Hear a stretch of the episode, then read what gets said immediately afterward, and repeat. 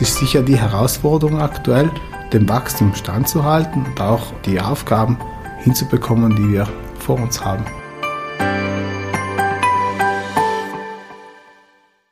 Hallo und herzlich willkommen zu einer neuen Folge von Südtirols erstem Business Podcast, die SWZ trifft. Diesmal Philipp Senoner, Mitgründer und Geschäftsführer von Alpitronic.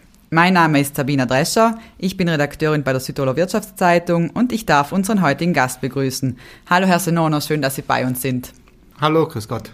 Philipp Senoner ist 43 Jahre alt. Er hat an der TU München Elektro- und Informationstechnik studiert und dann bei Silva Athena gearbeitet. In wenigen Jahren haben Senona und seine Mitgründerinnen Alpitronic von einem kleinen Start-up zum Unternehmen geführt, das mit ultraschnellen Ladesäulen in Deutschland sogar Tesla überholt. Zuletzt hat Alpitronic einen Umsatz von mehr als 100 Millionen Euro erwirtschaftet. Herr Senona, im Juli schrieb das Handelsblatt, Alpitronic hat mit ultraschnellen Säulen sogar Tesla überholt. Dennoch sind sie in Südtirol relativ unbekannt. Wie kommt's? Wir haben uns in den letzten Jahren darauf konzentriert, unsere Arbeit zu tun und weniger auf die Medien geschaut, haben versucht auch vielleicht etwas im Verborgenen zu arbeiten, weil wir zum einen etwas medienscheu sind. Das hat sich in den letzten Monaten etwas geändert, auch weil wir intern Kollegen dazu bekommen haben, die sich um Marketing und Vertrieb kümmern und vielleicht nach außen es gewohnt sind, etwas offener umzugehen. Würden Sie sich selbst als Hidden Champion bezeichnen? Also Champion ist vielleicht übertrieben, aber Hidden ganz sicher. Wo begegnen uns Ihre Produkte und Lösungen im Alltag? Also unsere Schnellladesäulen sind hauptsächlich an äh, Autobahnraststätten verbaut, in Deutschland vielfach auch an Einkaufszentren wie zum Beispiel vielen Aldi-Geschäften, an Orten, wo man sich vielleicht auch äh, eine halbe bis zu einer Stunde aufhält und dort eben die Zeit hat, das Fahrzeug zu laden. Ähm, das können auch Innenstadtlagen sein, es können Ladeparks sein, ähm, ganz verschieden. Erkennt man Ihre Ladestationen? Wie, wie erkennt man die? Die Hypercharger erkennt man hauptsächlich am Design. Sie unterscheiden sich sehr stark von den meisten anderen Produkten am Markt. Wir haben am Anfang schon versucht, uns sehr auf das Design zu konzentrieren und damit auch ein Alleinstellungsmerkmal zu erzeugen. Ist das dann auch das Besondere an Ihrem Hypercharger? Das ist eine der Besonderheiten. Wir haben natürlich äh, viele technische Besonderheiten, die vielleicht für einen Laien im Verborgenen liegen. Aber nach außen hin ist es sicher das Design, was gleich auffällt. Was sind die technischen Besonderheiten? Die technischen Besonderheiten gehen da ein bisschen schon also tiefer in die Technik. Zum Beispiel können wir bereits ab 300 Volt die volle Leistung und somit einen, einen Tesla Model 3 bereits bei leerer Spannung mit richtig voller Leistung laden, was nicht jede andere Ladesäule kann. Wir bedienen einen sehr weiten Spannungsbereich, sodass jedes Fahrzeug und auch jeder Bus und Truck und so weiter mit dem Hypercharger geladen werden kann und noch so einige weitere Raffinessen, die vielleicht schwierig zu erklären sind. Sie haben Ihren Hypercharger erstmals 2017 vorgestellt auf dem Weltkongress der E-Mobilität in Stuttgart. Was ist Ihnen von damals in Erinnerung geblieben? Ja, von damals ist uns hauptsächlich in Erinnerung geblieben, dass der Andrang sehr, sehr hoch war am Stand. Wir hatten drei Tage neben der Konferenz Messebetrieb und bei dieser Messe hatten wir ja einen sehr, sehr kleinen Stand. Ich glaube, es waren sechs Quadratmeter mit zwei Hyperchargern am, am Stand. Wir hatten damals noch nicht so ein großes Budget für Messen und andere öffentliche Auftritte. In Erinnerung geblieben ist mir dann eben hauptsächlich, dass wir niemals es geschafft haben, zum Mittagessen zu gehen in den drei Tagen. Der Stand war belagert von Leuten, die ein Interesse am, am Produkt hatten und viele haben den Kopf geschüttelt und haben gesagt, es kann nicht funktionieren. Interessant war auch, dass wir am ersten Nachmittag bereits alle Flyer, die wir gedruckt hatten, wir hatten 400 Flyer gedruckt, die waren alle weg und wir mussten dann in Stuttgart äh, schnell eine Druckerei finden, die uns die Flyer nachgedruckt hat. Das Fazit am Ende war, dass wir mit einem ganzen Sack voll Visitenkarten zurück sind, die ersten wichtigen Kontakte hatten und die Leute auf uns aufmerksam geworden sind. Und das war ganz sicher der Grundstein für unseren aktuellen Erfolg, weil es der richtige Zeitpunkt war, aktiv zu werden. Alle, die vorher aktiv geworden sind, hatten wenig Chance, weil zu wenig Markt da war und alle, die zu spät gekommen sind, hatten auch Schwierigkeiten. Sie brauchen noch das ideale Weihnachtsgeschenk für Ihre Mitarbeiter? Dann versuchen Sie es dieses Jahr doch mit dem Hotelgutschein von Karriere Südtirol. Einlösbar in über 40 Südtiroler Top-Hotels für entspannte Wellnesstage in Inson Landl melden Sie sich einfach bei Karriere Südtirol. Bringen wir noch weiter zurück in der Zeit. Ihr Team hat 2009 gegründet, eine Frau, drei Männer, alle Elektro Medizintechnikingenieure. Ich habe gelesen, die Idee entstand bei einem Starkbier am Münchner Nockerberg. Also die Idee, ja, die ist schon länger in unseren Köpfen herumgeschwirrt. Am Nockerberg wurde der Name dann irgendwo gefunden nach dem, ich weiß nicht wie vielten Bier. Da hat einer dann gesagt, es muss irgendwas mit Almen zu tun haben und mit Elektronik und dann irgendwie ist dann die Alpitronik entstanden. Wie war das? Sie haben gesagt, die Idee ist schon länger in den Köpfen herumgeschwirrt. War das eine Idee äh, zwischen Studentenkollegen? Wie ja, das? das? also wir waren ja schon sieben Jahre im, im Berufsleben. Es war schon also die nächste Stufe sozusagen. Was macht man, wenn man schon irgendwo äh, eine gewisse Zeit unterwegs ist und sich verändern möchte?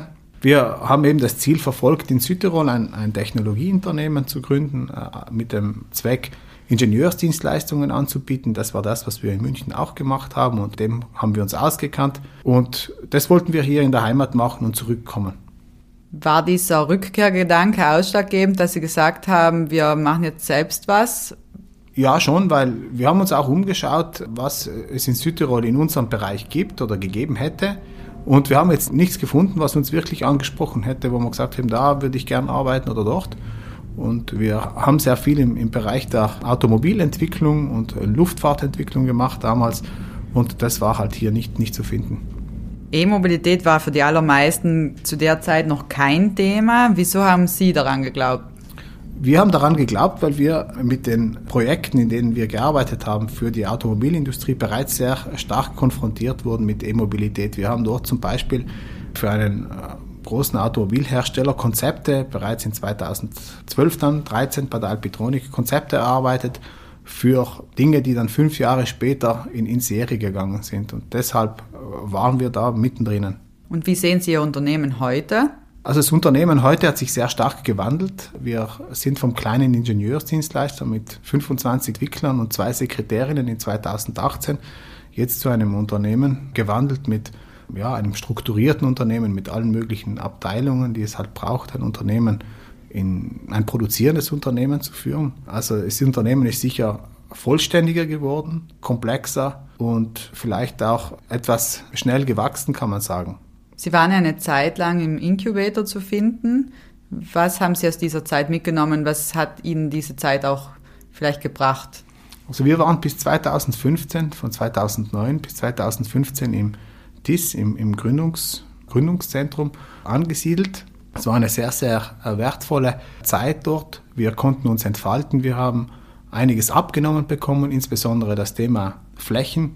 Man kann ja ganz schlecht ein Unternehmen gründen und dann nach zwei Monaten dem Vermieter sagen, wenn man irgendwo in Miete ist, ich brauche jetzt noch einen Raum und dann ein paar Monate später noch und so weiter. Beim damaligen TIS war das möglich und wir wurden auch sehr, sehr gut supportet von den Kollegen dort. Gibt es aus dieser Zeit Episoden, an die Sie sich besonders erinnern? Wir haben äh, ein großes Labor dann betrieben im Gebäude und das Gebäude war nicht ausgelegt dafür, dass man dort äh, irgendwo größere Leistungen äh, zieht, also elektrisch. Und wir mussten dann unsere Automaten mit, mit so Lüftern bestücken, damit die nicht ständig auslösen.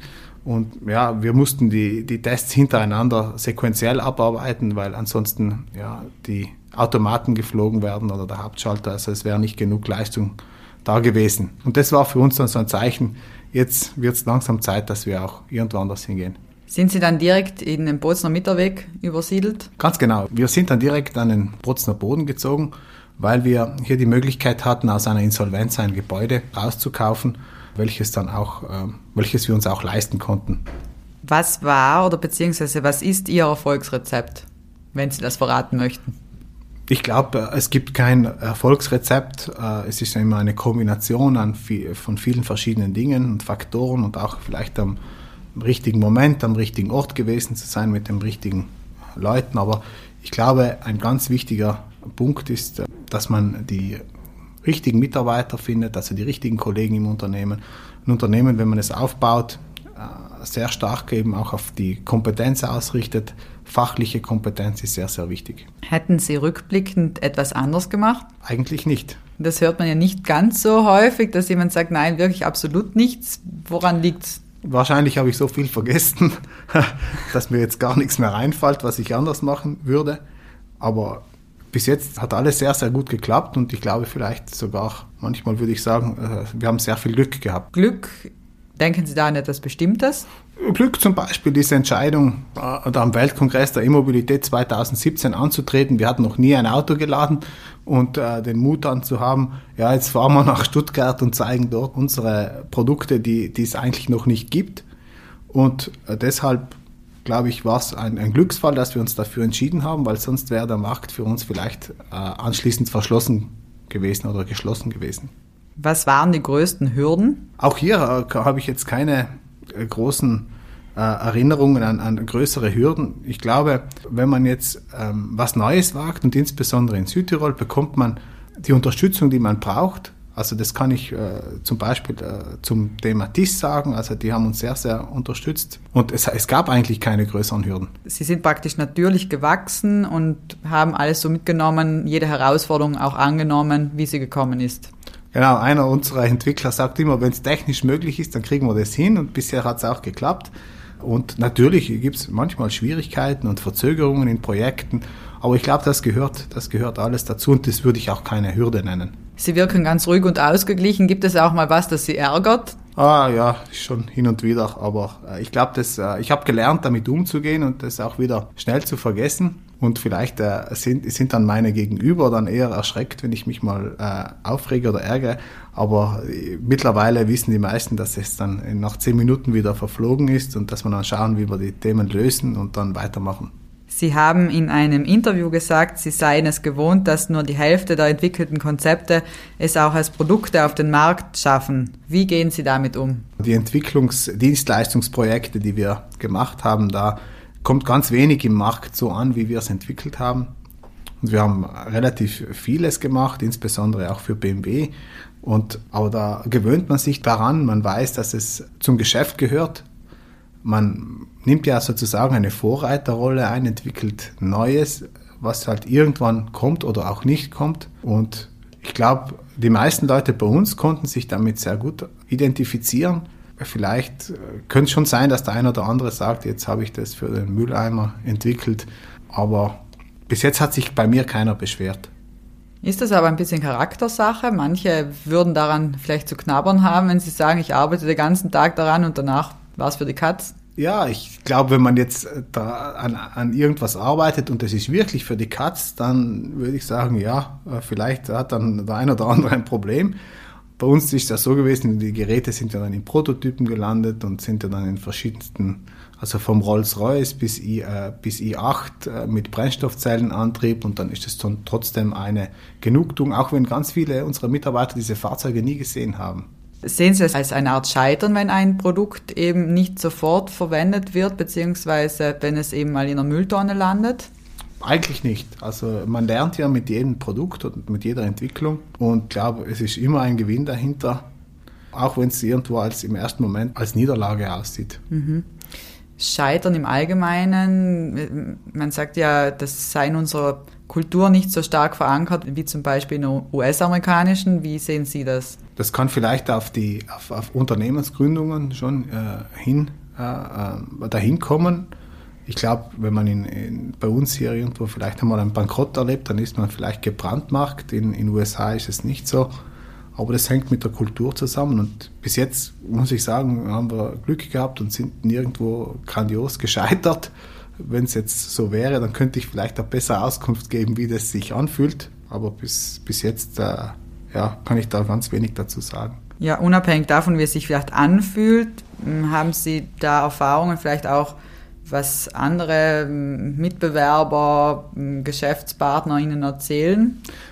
Jetzt in Bezug auf, auf, auf ein ganzes, ein Scheitern eines gesamten Unternehmens könnte ich jetzt nichts sagen. Da kenne ich auch niemanden, der mir was äh, erzählt hat bisher. Scheitern in, in, in Teilen, wo man sagt, ich äh, habe einen großen Auftrag nicht gewonnen, ich habe äh, irgendwas Produkt falsch entwickelt, solche Dinge, da hat sich mir gezeigt, zumindest ist es mein Eindruck bisher, wenn man irgendwo scheitert und dann neu anfängt und äh, was Neues wagt und es anders macht und versucht, es besser zu machen, dann ist es eigentlich bisher rückblickend immer ein Gewinn gewesen. Also man hat zwar den einen Verlust oder man hat irgendwas äh, verloren, alles, was anschließend gekommen ist, war eigentlich immer noch besser als das, was man sich vorher erträumt hätte. Deshalb glaube ich, ist es wirklich eine Chance, äh, aus Fehlern und aus, aus, aus dem Scheitern zu lernen. Wenden wir uns dem Geschäftlichen zu. Wie wichtig ist Ihrer Meinung nach ein guter Businessplan? Ich glaube, das äh, ist sehr, sehr wichtig, gerade insbesondere, wenn man jetzt neu anfängt. Wir hatten schon einige Zeit investiert damals in den Businessplan äh, und hatten auch als letzte Stufe des Businessplans ein eigenes Produkt im Plan und das kam dann wohl erst ja, dann 2018 nach neun Jahren. Aber das war unsere Vision, die Vision haben wir verfolgt, aber wir wussten 2009 nicht, was es wird. Und ich glaube, das war äh, ganz wichtig für uns, dieses Ziel vor Augen zu haben. Und so haben wir es dann auch jetzt irgendwie hingekriegt.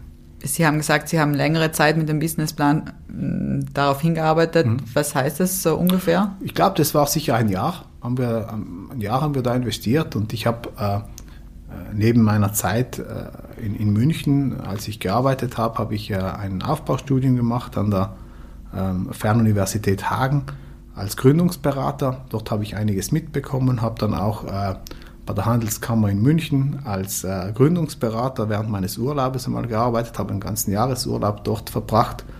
Und das hat mir sehr viel Einblick gegeben ins, in, ins Gründen und wie man gründen kann. Und dort ging es dann auch los mit dem Erarbeiten des Businessplans. Neun Jahre haben Sie gesagt, haben Sie auf ein Produkt hingearbeitet.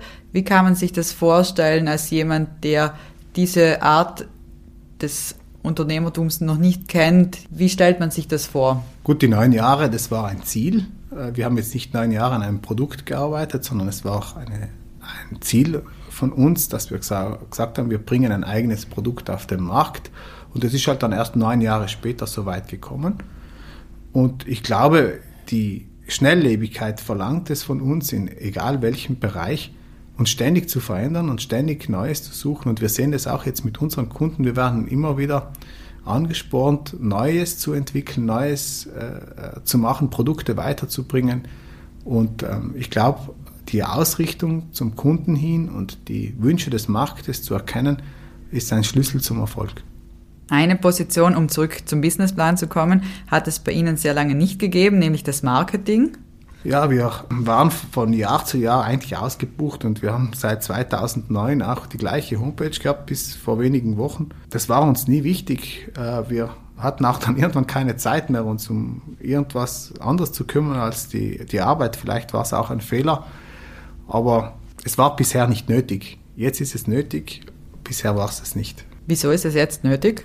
Weil wir irgendwo in der, äh, in der öffentlichen äh, Wahrnehmung stehen auch. Äh, bisher war es so, wir äh, haben, wo wir nur, unter Anführungszeichen, nur äh, Ingenieursdienstleistungen erbracht haben, dann kann man sagen, haben wir doppelt so viele Anfragen bekommen, wie wir überhaupt abarbeiten konnten. Wir haben uns das Interessanteste teilweise raussuchen dürfen, haben das gemacht und dann ging es im Herbst schon los für die Projekte im darauffolgenden Jahr.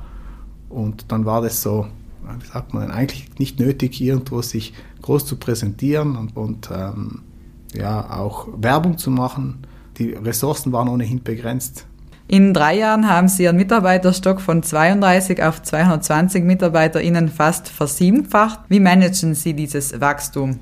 Das Wachstum ist tatsächlich eine der größten Herausforderungen aktuell weil die 220 Mitarbeiter auch nicht reichen werden. Das wissen wir jetzt schon. Wir haben sehr, sehr viele Bewerbungsgespräche. Ich führe sehr, sehr viele selbst und wir schauen einzustellen, was geht. Das Managen des Wachstums kriegt man nicht immer hin, so wie man es möchte. Ähm, wir versuchen einen Mix zu finden zwischen erfahrenen Kollegen, die auch vielleicht trotzdem auch neu sind im Unternehmen, aber auch viel Erfahrung haben, mit jungen die Jungen müssen motiviert sein und gewillt sein, was Neues zu machen, äh, die Ärmel hochzukrempeln. Äh, dann funktioniert das. Wie läuft das in den Prozessen ab? Kommt es da oft zu Reibungen bzw. Überwerfungen, weil man zu schnell wächst? Also Reibungen würde ich nicht sagen. Es tun sich Baustellen auf und man, man sieht die halt immer erst irgendwann vielleicht kurz vor, vor dass es kracht und man macht dann die Baustelle zu oder versucht das Problem zu lösen und dann hat man gleich schon die nächste wieder vor der Haustür. Und das ist so ein ständiger äh, Prozess, wo man daran arbeitet, eben in vielen Bereichen an, Kapazitäts, an der Kapazitätsgrenze irgendwo äh, ja, operativ zu bleiben, lieferfähig zu bleiben. Und das ist sicher eine der größten Herausforderungen. Ich hatte letzte Woche eine, einen, eine Tele Telefonkonferenz mit einem CEO eines wichtigen amerikanischen Ladenetzbetreibers oder des größten Ladenetzbetreibers in den USA. Und der hat gesagt, ja, er hat viel von Alpitronik gehört und deswegen wollte er mit mir mal sprechen und hat gesagt, ja, er hat sehr Positives gehört, aber er macht sich etwas Gedanken oder der Markt macht sich Gedanken, dass wir das auch alles schaffen, was wir uns vorgenommen haben mit diesem großen Wachstum. Was haben Sie geantwortet? Das stimmt. Nicht? Also es ist sicher die Herausforderung aktuell, dem Wachstum standzuhalten und auch die Aufgaben hinzubekommen, die wir vor uns haben. Wie schaffen Sie das als Mensch? Mit viel Arbeit, aktuell etwas zu viel vielleicht, aber ich sehe das als Übergangsphase, auch für alle Kollegen, die sehr, sehr stark eingebunden sind. Also viele machen auch sehr, sehr viele Stunden, viele unserer Mitarbeiter und äh, versuchen überall, wo es geht, weiterzukommen. Und ich sehe das, wie ich glaube, die meisten anderen auch, als eine Übergangszeit, bis man ein Setup gefunden hat, wo man dann vielleicht nicht mehr auf 130, 140 Prozent arbeiten muss, sondern auf 8, von 80 bis 100. Das wäre eine schöne Zielvorstellung, die man irgendwo erreichen sollte. Ich hoffe, diese Übergangsphase dauert jetzt nicht allzu lang. Haben Sie einen Zeithorizont im Blick? Hm, das ist schwierig. Ne? Wir haben so viele Ideen, wo ich glaube, dass wir immer recht viel zu tun haben werden. Aber ich, ich glaube, so ein, ein, ein Setup, wo man sich vielleicht etwas zurücklehnen kann, teilweise zumindest, sollten wir ein bis eineinhalb Jahren gefunden haben. Bis dahin werden Sie wieder neue Fachkräfte brauchen, haben Sie angesprochen. Wo und wie finden Sie die und gibt es in Südtirol überhaupt genug? Es gibt in Südtirol nicht genug. Also wir könnten zum Beispiel, wir haben jetzt insgesamt 82 Entwickler in, in den verschiedenen Bereichen und wir könnten die eigentlich relativ locker verdoppeln, wenn wir möchten. Also Arbeit wäre genug da.